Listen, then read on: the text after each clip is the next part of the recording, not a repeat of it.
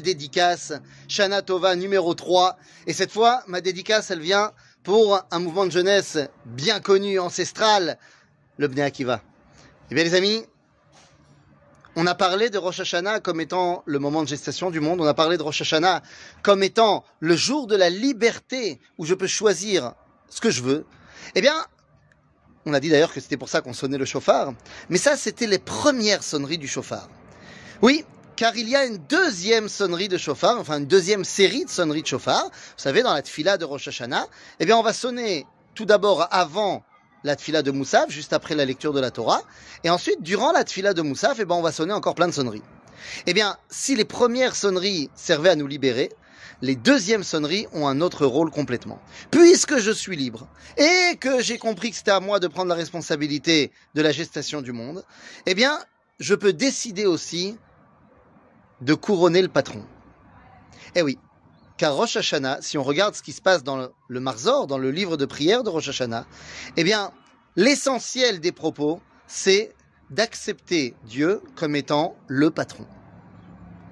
Et ça tombe bien d'ailleurs, parce que dans la Bible, à quoi servait le chauffard Au-delà de libérer les esclaves une fois tous les 50 ans, ça servait également à couronner les rois.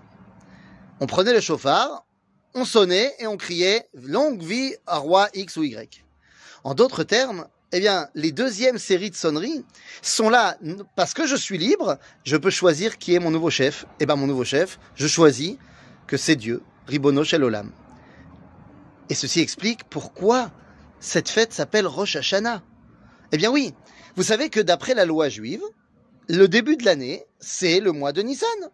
Il y a marqué dans la Torah, ce mois sera le premier des mois. Et d'ailleurs, dans la Torah, la fête de Rosh Hashanah est, après le premier, est appelée le premier jour du septième mois. Donc vous imaginez bien que c'est pas le début de l'année. Seulement, quand on va regarder dans la Mishnah, dans les textes talmudiques, eh bien, on verra que il y a quatre débuts d'année dans l'année. Chaque fois pour quelqu'un d'autre. Le début de l'année pour les arbres, c'est à. Le début de l'année pour les animaux, pour savoir comment on compte pour les amener au temple, c'est le premier Elul.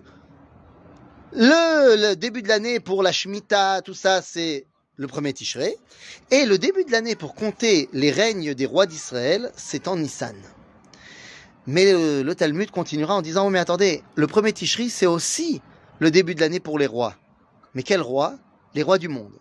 Ben oui, par exemple, d'après la loi juive, Charles III, nouveau roi d'Angleterre, eh bien, dès ce soir, on rentrera dans sa deuxième année de règne. Alors, je pense pas que les Anglais y comptent comme ça, mais d'après la loi juive, c'est comme ça.